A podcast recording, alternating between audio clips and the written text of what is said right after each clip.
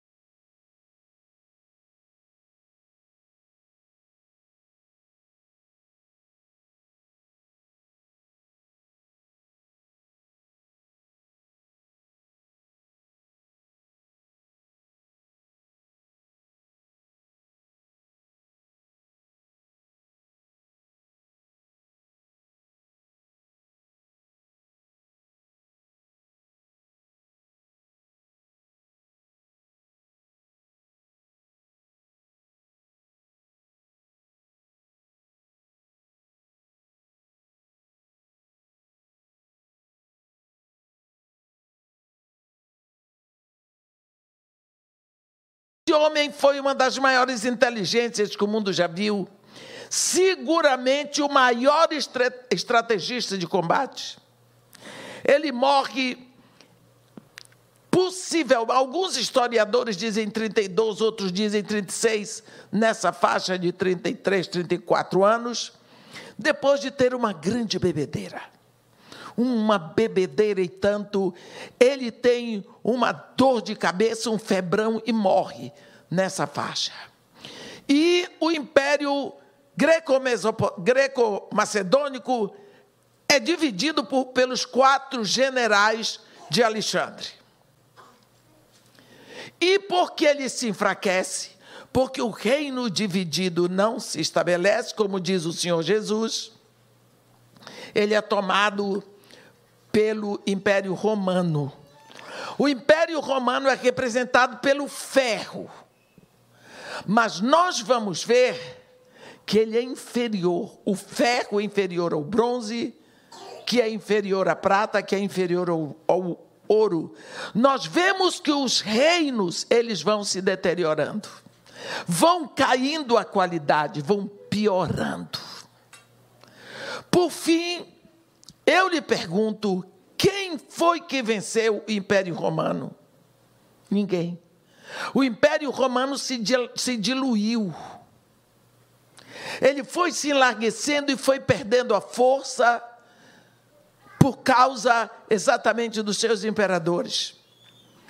E esse império, ele não desapareceu.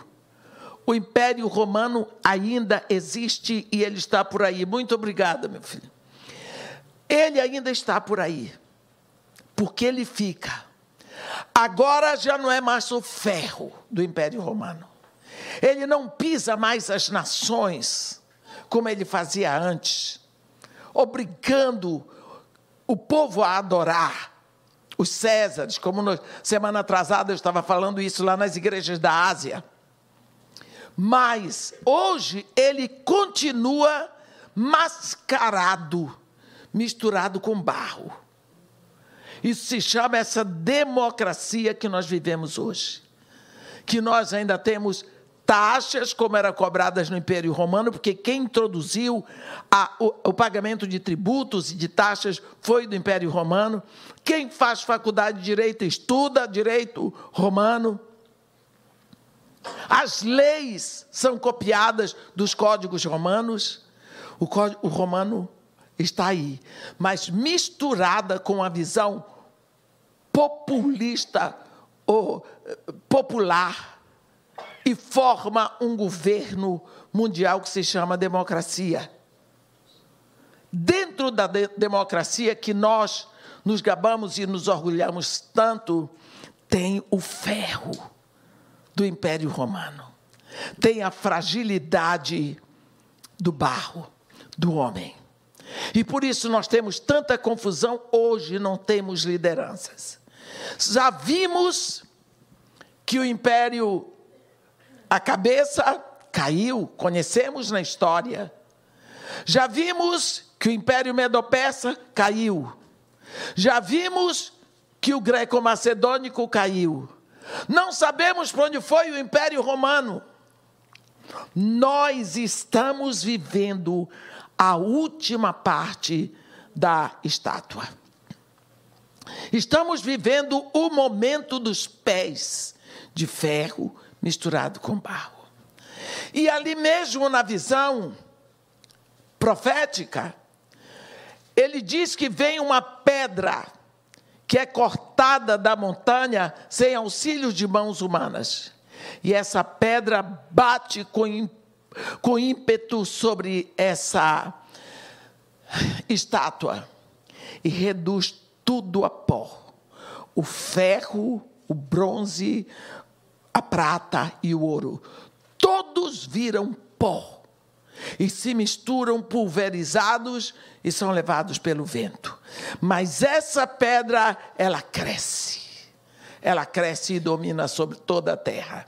Nós sabemos que essa rocha que não é cortada por auxílio de mãos humanas, é Jesus. É um reino que se estabelece na terra e é eterno. Como nós vimos o, o, o escritor da carta aos Hebreus dizendo: Por isso, recebendo nós um reino inabalável, retenhamos, pois, a graça pela qual sirvamos a Deus de modo agradável, com reverência e santo temor, porque o nosso Deus é fogo consumidor. Vimos esses reinos, vimos que Deus mostrou antes que eles acontecessem. Deus mostrou como ia ser o governo da humanidade através de homens. Homens sem vida espiritual. Porque o metal não tem vida. Então, o governo humano, através de homens que têm brilho, que aparecem, que têm dureza, que têm valores, mas sem a vida no espírito, eles são cruéis. Eles ficam lutando contra o outro, produzindo dor. Bem, então Deus mostrou isso. Nabucodonosor morreu sabendo que a Babilônia não ia durar para sempre. Ainda Daniel estava na Babilônia, quando estava com 83 anos, a Babilônia foi tomada por Dário. Então, Daniel, como era um homem brilhante, ele foi aproveitado por Dário. Ele ainda foi um dos ministros do Império Medo-Persa. Ele foi ministro no Império Babilônico e foi no Império Medo-Persa. Ele morre sabendo que o Império Medo-Persa ia cair, viria outro ia cair, viria, ele viu o que seria porque Deus contou para ele. Hoje nós vivemos a última etapa, os pés. Mas depois disso, Deus dá uma visão para Daniel. É a visão em que ele estava diante do mar grande. E o mar grande, na posição que ele estava, na Pérsia, que hoje é Irã, é o mar Mediterrâneo. Ele diz: Eu estava olhando durante a minha visão da noite, e eis que os quatro ventos do céu agitavam o mar grande. Nós já falamos isso aqui, outras vezes que eu estive aqui, sobre todas as vezes que a Bíblia sobre, fala sobre os quatro ventos. Cada um desses ventos tem o seu trabalho. O vento leste é o vento da destruição.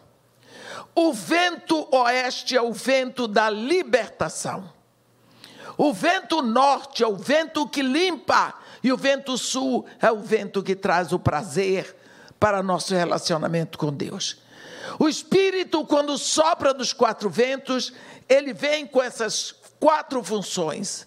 Ele destrói na nossa vida aquilo que está impedindo o nosso crescimento, que está nos amarrando, ele liberta daquilo que está criando problemas para o nosso crescimento espiritual, ele limpa a nossa vida para que possamos ver o que é precioso para Deus e ele nos leva a desejar vida agradável a Deus. Então, esses quatro ventos do céu Daniel disse que eu estava olhando durante a minha visão da noite e eis que os quatro ventos do céu agitavam o mar grande, o Mediterrâneo. Quatro animais, isso está Daniel 7, no versículo 3, agora. Quatro animais grandes, diferentes uns dos outros, subiam do mar. Esses quatro animais vão surgir do mar. Deixa eu falar primeiro. Mar significa humanidade. É o mar agitado das nações. Você vê que quando Satanás vem para a terra, ele chama duas bestas, que são dois, dois é, conglomerados e esse um vem das nações, do mar agitado das nações, chama-se a besta que sai do mar, e outro sai da terra, é da terra de Israel. Então, esses quatro animais, uns diferentes dos outros, vão sair do mar agitado das nações. Então, aqui está representado no mar Mediterrâneo. O primeiro era como um leão, primeiro animal, com asas de águia.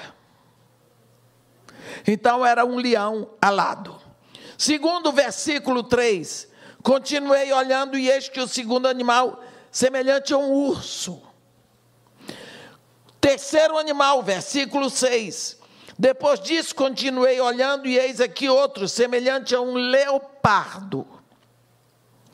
E o quarto animal, no versículo 7, está escrito: Depois disso eu continuava olhando nas visões da noite, e eis aqui o quarto animal terrível, espantoso e sobremodo forte, o, que o qual tinha grandes dentes de ferro. Ele devorava o que sobejava.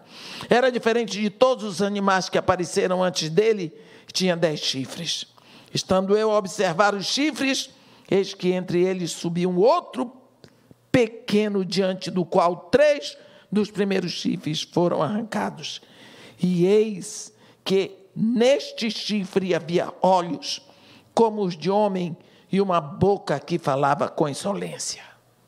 Nós vamos ver que enquanto na no sonho de Nabucodonosor, Deus mostra como seriam os governos no mundo até o final. Aqui ele na visão de Daniel, ele vai falar do caráter dos seus governantes. O caráter dos governantes está aqui. Eu estou dando uma passada rápida pela profecia de Daniel, porque nós não temos tempo para é, dar os, os, os detalhes e as minúcias. Mas o primeiro animal é o leão, alado. Quer dizer, Todo mundo sabe como é um leão. Todo mundo já viu um leão, nem, nem que seja num cinema, na tela da televisão. Esse leão voava. Isso fala da velocidade do Império Babilônico, porque o leão se refere a Nabucodonosor, se refere ao Império Babilônia. Mas o leão é o rei dos animais. Ele não é o, o maior, mas ele é o rei. Nós vemos, comparamos Jesus com o leão de Judá. Não é por quê? Porque o leão é o mais brilhante, é o rei dos animais. Quando o leão ruge, os animais todos se calam. E ele não é o maior, mas ele é o rei. Tanto que o leão nunca ruge quando ele persegue uma presa, senão ela tem que parar. Então, ele é o leão, é a cabeça da estátua, é o império da Babilônia, o primeiro império mundial, não é? Primeiro império mundial. Ele vem em seguida um urso. O urso se refere ao Império Medo-Persa, a prata, não é? Aqui diz: continuei olhando, e eis aqui o segundo animal, semelhante a um urso, o qual se levantou sob um dos seus lados. Porque o urso tem os dois lados, mas ele se levanta primeiro com um e depois com o outro. É com os medas e os persas. Esse urso ele já é um animal forte, devorador, mas ele é um animal na escala inferior ao leão. Depois vem o leopardo, que é na velocidade o império greco-macedônico. E o quarto animal é esse que é indescritível. Jamais alguém viu um animal como esse. Nunca existiu o império como império romano. O fato deles devorarem o mundo, deles instituírem leis e regras que permanecem até hoje.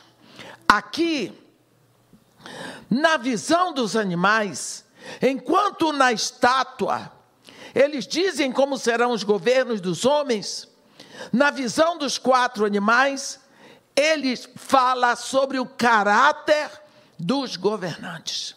Não importa se é leão, urso ou leopardo, eles são vorazes, todos esses animais são predadores, assassinos sanguinários, e eles são velozes. Então, o que está escrito na profecia para nós, ó Igreja de Jesus Cristo, é que nós não podemos confiar no governo dos homens. Eles serão sempre predadores. Eles vão pensar sempre no governo, eles não vão pensar no povo, sabe por quê? O governo dos homens é metálico, não tem vida. Mesmo em Israel, quando se pensava que podia ter um governo teocrático, não houve. Não houve. Não adianta. Pela profecia, os nossos governos serão sempre mortos espirituais. Ah, porque eles são bonzinhos. Constantino fez uma coisa. Constantino fez uma coisa. Ele era um homem inteligente no Império Romano. Quando ele viu que não adiantava matar cristão, ele disse: Eu não posso vencer esse povo de fora, eu entro lá e mato. E faz. Entrou na igreja e dominou instituiu a mariolatria, instituiu o batismo de criança recém-nascida, instituiu o que ele quis ali dentro, porque ele era o imperador convertido. Olha que homem inteligente. O que foi feito do cristianismo? Os cristãos foram mortos, sangue derramado, está aí na história do cristianismo não é? Então, nós vemos que não adianta governo, nós ficamos. Ah, porque eu vou orar para Deus levantar um homem. Não. Está escrito aqui que os governos, na visão do homem, eles serão sempre como metal, frios, espiritualmente mortos. E aqueles que estão na cabeça, eles são implacáveis. Você sabe o que é um presidente ser levantado e ajudado para estar no poder? Com ofertas e pagamentos de fábricas de material bélico. Para que é que eu vou ficar quatro anos fabricando bomba se eu nunca vou usar? Se eu fabrico, eu vou usar. Ou eu vou usar, ou eu vou vender para alguém usar. Então eu tenho que buscar uma guerra para eu poder usar o meu material bélico. Eu vi, eu vi, ninguém me contou, como os nossos tanques, Brucutu e Cascavel, faziam festa no deserto de Abadã, na guerra do Irã-Iraque. E eu que não sabia que o Brasil estava tão enfronhado em destruições por aí. Eu tive medo do Brasil. Eram os melhores tanques, os mais velozes, os mais vorazes naquele deserto, matando e arrebentando com o Irã. O Brasil, tão bonzinho, tão brasileiro, tão cristão, não tem. Governo é de metal, é o que está escrito vem um outro animal indescritível. Nunca jamais alguém viu um governo assim. Aqui está escrito: um quarto animal terrível, espantoso e sobremodo forte, o qual tinha grandes dentes de ferro devorava e fazia em pedaços e pisava aos pés o que sobejava. Era diferente de todos os animais que apareceram antes dele e tinha dez chifres. Dez chifres. Chifre na Bíblia é poder. surge um outro chifre pequeno. Ele vai lá, devora três chifres e se impõe aqui, e ele tem um olho e uma boca. E uma boca ele profere blasfêmia. Ora, depois nós vamos ver que se trata de Antíoco Epifânio e toda aquela raça que foi ali para a Síria. Não dá para nós entrarmos nesses detalhes. O que eu quero dizer é que hoje nós estamos vivendo a época desse último animal. A época desse último animal. Todos esses governos, você vai ver que eles tinham um problema mental. Todos. Eles reinavam. Eles eram fortes, poderosos, mas eles tinham doença mental. Você se lembra de Nabucodonosor? Nabucodonosor, de uma hora para outra, ele teve uma amnésia parcial, que durou sete anos. Nesse tempo, ele acreditou que ele era um quadrúpede. E ele foi para o campo viver que nem animal, comia grama uma amnésia parcial, resultante de uma loucura. Jamais uma pessoa poderia passar sete anos se alimentando de erva do chão, tomando chuva no corpo, vivendo como bicho, e depois sair da amnésia e voltar a reinar. Mas Deus tinha dito no sonho dele que ele voltaria. Você vê a que ponto chega esse homem, manda construir uma estátua dele colocar no campo de Dura para ser adorado. Deus tinha dado a visão da estátua multimetálica. Ele pegou e mandou construir uma estátua dele para ser adorado. Olha que maluquice. Quando você pensa Nabucodonosor com esse problema, você veja como foi que acabou o reino babilônico. Numa bebedeira o rei Belsazar embebedou-se. E assim acabou o grande império babilônico. Como foi que acabou o império greco-mesopotâmio? Greco-mesopotâmio? Na bebedeira de Alexandre o Grande. E o Império Romano se diluiu na bebedeira dos Césares. Mas nós queremos constituir presidente da República no Brasil homens que se embebedam. Homens que se embebedam. Nós olhamos a história e não sabemos nada da história. Eu não estou falando do Lula diretamente, embora eu sei que ele é um embriagado. Mas os nossos líderes se reúnem com uma garrafa de uísque. Sempre tem uma bebida uma bebida. Os nossos líderes bebem. Quando nós vemos os impérios do mundo caindo por causa dos líderes que bebiam. O exemplo está aí bem claro para nós. Você olha, o que foi que aconteceu com os Césares? Uma ditadura, um império fortíssimo, representado de ferro. Se você pegar a vida de um César só, não estou falando de Júlio César, Calígula, um bando de tarado. Nero toca fogo na cidade e vai para a janela tocar violino.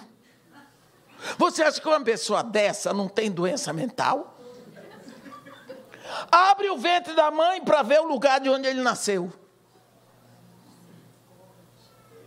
Você acha que uma pessoa dessa não é louca? Mas ele era o imperador. Deus deixa claro para nós, esses homens que buscam o poder, que querem o poder, que matam para ter poder, essa busca de poder terreno, o que acontece na cabeça deles? São sanguinários, eles matam qualquer um para ter o poder. Nós precisamos abrir os nossos olhos. Nós estamos vivendo pela misericórdia de Deus, Deus nos trouxe ao mundo para viver nessa época. dos pés de barro com ferro. Está vendo? É agora, é isso que está acontecendo. E o último animal é um animal que diz insolência contra Deus. É um Estado que se levanta contra Deus, é o comunismo. Esse é o último estágio agora. É nesse estágio que uma pedra vem uma rocha que não é cortada pela mão de homens. Não há homem que pôde impedir Jesus de chegar. Não houve homem que impedisse Jesus de pregar o Evangelho. Não houve homem que impedisse Jesus de ir na cruz. Não houve homem que impedisse Jesus de subir aos céus. Não haverá quem peça Jesus de voltar. Nós sabemos que Jesus Cristo determinou a minha vida ninguém a toma. Pelo contrário, eu voluntariamente a dou. Tenho o poder para dá-la, tenho o poder para reavê-la. Este mandato eu recebi do meu pai. Ele fez tudo na hora certa, do jeito que ele queria, do jeito que ele determinou. E ele vai voltar do jeito que ele determinou. Nessa hora, Deus deixou para enviar seu filho na época dos pés, na época do último animal, na época do Império Romano. A Bíblia diz em Gálatas 4:4, vindo, porém, a plenitude do tempo, Deus enviou seu filho nascido de mulher, nascido sob a lei. Tinha que ser na época do Império Romano. Império Romano era um império onde eles tinham a visão de abrir estradas, abrir caminhos. O Império Romano abriu estradas, abriu caminhos, ele construiu acessos. Quando você vai no Reino Unido, você pede para conhecer Roman Roads. Você já viu as estradas do interior da Inglaterra, da Escócia, País de Gales? Elas são em curvas. Aqui você tem estradas largas. Mas lá, na Europa, estradas romanas em curvas que eles faziam. Porque são chamadas Roman Roads. Porque o Império Romano abriu estradas. E essas estradas serviram para a propagação do Evangelho. Ele não sabia que nós, os cristãos, íamos precisar das estradas. Mas foi a hora certa para o Evangelho sair de lá, daquela região. Quando nós pensamos nisso tudo, estamos vivendo agora o momento do último império. E último império um restante de Império Romano, com essa democracia nojenta, tudo misturado, onde não temos lideranças. No tempo do Império Babilônico, eles tinham um líder, eles tinham um imperador louco, mas ele aparecia. No tempo de Alexandre o Grande, louco, mas tinha um. Mas quem é que nós temos hoje? quem? Eu estou aqui, esses dias todos eu não sei o nome do presidente. Eu fui dos Estados Unidos, não ouvi nenhuma vez a voz, alguém falando do presidente. Não vi. Em todos esses países que eu andei agora ultimamente, não vi falar do presidente. Pelo tempo, pelo menos, no tempo do Trump, a gente não ouvia falar. O Trump é doido, o Trump é doido, mas a gente sabe que é o Trump. Não é? Mas e hoje? Os nossos líderes são tomados como palhaços. Uma vergonha. Barro misturado com ferro. Você acha que dá alguma liga que preste? Está tudo pronto a, se, a desmoronar. É o que está escrito na visão. Por que eu estou dizendo isso? Porque é nessa hora. Está tudo indicado que a rocha cortada sem auxílio de mãos humanas. Ela vem, ela transforma tudo em pó que é levado. E essa rocha se estabelece e enche toda a terra.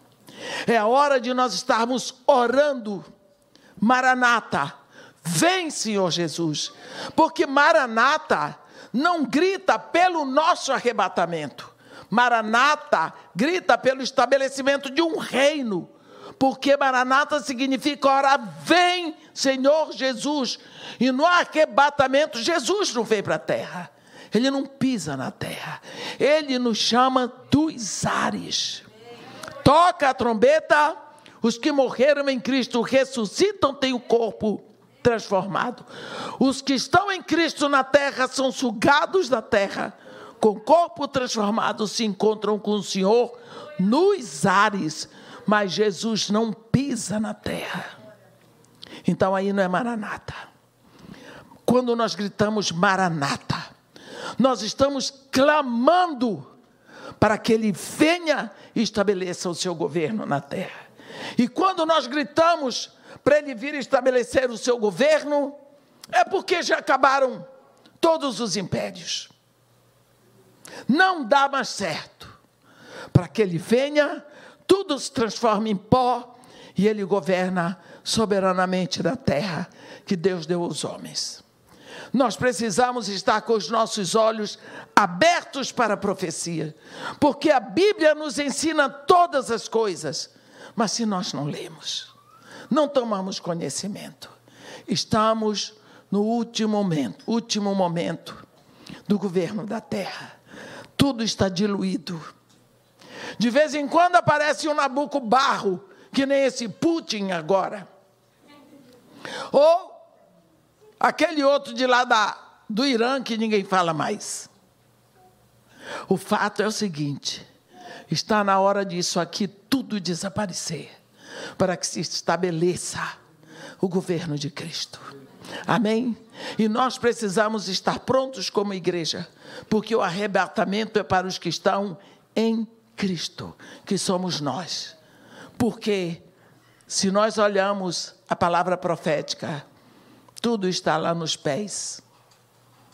Já. Não existe mais liderança. Não existe mais governo. É só um povo querendo galgar algum espaço. Ferro com barro. Não andam. Serão destruídos. Amém? Que Deus nos abençoe e nos guarde que faça resplandecer o seu rosto sobre nós e tenha misericórdia de todos nós. Senhor Deus, nosso Pai, o Senhor nos reuniu aqui, o Senhor deixou a Sua palavra para nós, o Senhor deixou tudo escrito para que nós pudéssemos andar segundo o caminho da palavra profética. Hoje reconhecemos que a visão que o Senhor deu a Daniel, tantos e tantos séculos antes que nós nascêssemos, ela tem o seu espaço agora. Nós estamos no final do governo humano na terra. Nós estamos no final do governo do homem na terra. Está provado que o homem não serve para governar, porque ele não tem o teu espírito. A vida do homem sem o teu espírito é como um metal, é frio, é duro, não tem vida, mas faz barulho. Portanto, ó Pai, o Senhor que nos escolheu para estar aqui nesse momento, o Senhor determinou que nós seríamos a igreja do século 21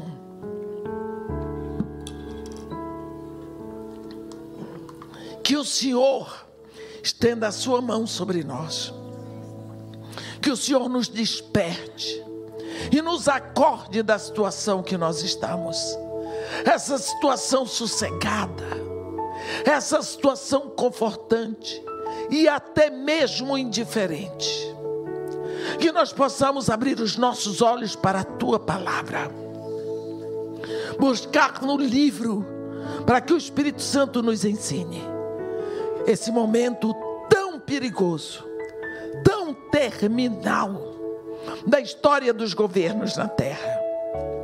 Este ano nós vamos ter eleição no Brasil. E o mundo todo está de orelhas em pé. Porque determinado o resultado dessas eleições, toda a América Latina estará no barro. Eu te peço, Pai, nós clamamos a Ti, pela Tua interferência sobre a nossa nação, sobre a nossa vida que a tua misericórdia venha sobre nós e que tu faças a boa obra que tu tens o hábito de fazer. Nós pedimos que nós possamos ter os olhos abertos para o que tu estás ensinando na tua palavra e nós possamos seguir e orar na terra de acordo com tua vontade no céu. Porque quando nós pedimos na terra, aquilo que tu queres no céu, nós fechamos na terra e tu fechas no céu. Nós te agradecemos pela oportunidade que temos de estarmos juntos, de aprendermos juntos, de buscar juntos e de encontrar a tua resposta. Em nome de Jesus. Amém. Amém.